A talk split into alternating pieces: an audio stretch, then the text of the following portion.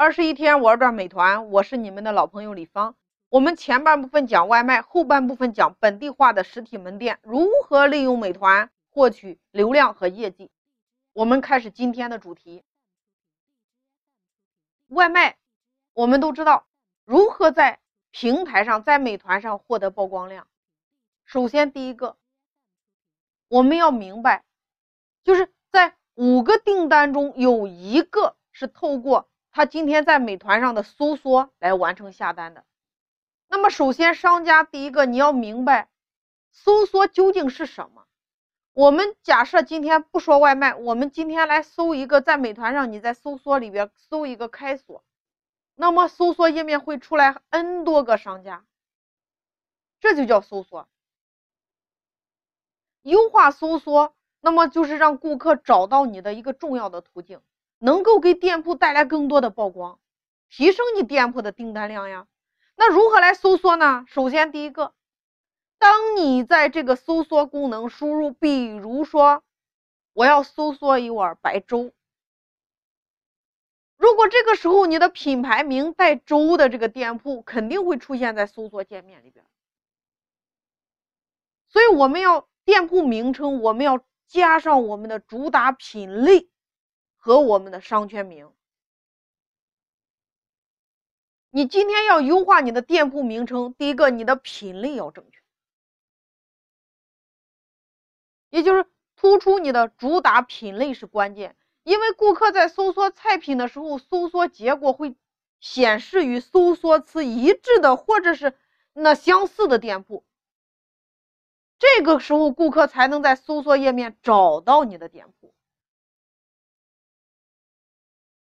那么前半部分，也就是说，优化你的店铺名称，加上你的主打品类，然后要加上你的商圈名。大家仔细来看，很多商家后边有果号某某某店，比如说国贸三六零店，它这个就是商圈名。你要让用户知道，哎，你在哪一个商圈，他会在心里会盘算一下，离他有多远或者多近。那这是第一个。那么我们的民门店，我们的菜品，我们需要做精细化的分类。你比如说有三款产品，你可以一个放到热销产品里边，第二个放到折扣产品里边，第三个你要放到营销类型的产品里边。那顾客能够在第一时间看到这些产品，他能够产生他的购买行为。那么接下来，你在搜索任何商家的时候，首先呈现在你面前的是那张首图，也就是 logo。要让大家优化这个 logo 的目的，也就是让顾客明白，让顾客加深印象。他在你家下过单之后，第二次、第三次，他能够想起你，看到这个 logo，他就有印象。他在你家买过东西，所以你一定要明白这个 logo 的作用，让老客能加深印象，让新客今天看见这个 logo 他就想点开，因为没有点击你就没有后边的故事。那么接下来，他点开了之后，他看到的很多情况下，他看到的是你的菜品的图片。那我们都知道，外卖它的核心人群，它更加是一个年轻化的呀。那么这样的人群，他需要不断的，你要有吸引力，来刺激他的大脑。你比如说，这时候你的你的这个菜品的图片，非常的漂亮，让人一看就能产生食欲，他就想点开的欲望呀。所以图片更新更换很重要，这是一个点。那么再有一个点，我们在外面平台上，就是你比如说美团，它本身会推出很多的营销活动。那么对于卖家来说，其实这是一个非常好的曝光引流的一个重要的方面。比如说满减活动、折扣菜品、美食菜品，或者说午餐半价。但是大家记住一个点，只要有活动，一定要报名参加，你才能够有更多的曝光的资源位。所以美团的活动大家可以看，都可以参加，因为这是你能够提升你门店曝光量、获取流量的一个入口。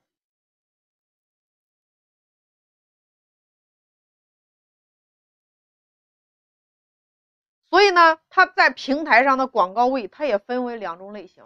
第一种，你可以在后台你进行自行购买；第二种，平台给予的。平台给予的位置，那肯定是需要你做大量的营销来迎合人家呀。那如果你花钱买的，那一样的道理。所以大家一定要多参加他们平台的活动。那另外。门店的起送价，也就是说每个区域你要看你的区域，区域的消费水平不太一样，所以门店的起送价和菜品的价格你要也要做调整，你要制定出来一个合理的起送价格，你让你的目标用户能够今天看到他愿意点击。你比如说今天你的客单价，比如说你是做这个。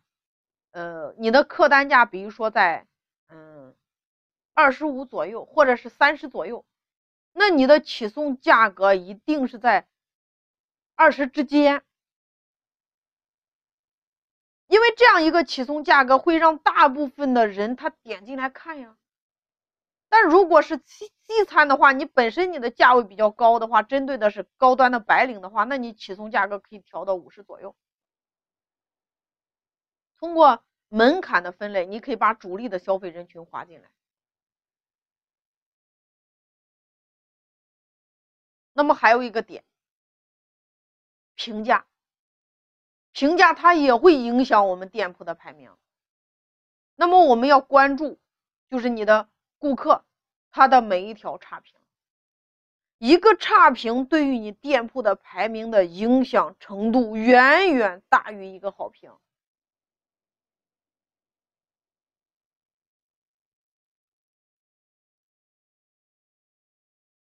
评分越高，你顾客满意度就越高，也能够吸引顾客呀。同时粘性也会增加，它会形成一个良性的循环。那顾客在点餐的时候，一般情况下人家会看这个评价的。所以说，商家一定要注意两个方面的原因：第一个你本身的原因，第二个是送餐服务的原因。但是大家要注意，在外卖平台上，你的整体。评分不能低于四点三分、四点五分，一般要求大家做到四点七分，这样对你的曝光都有权重。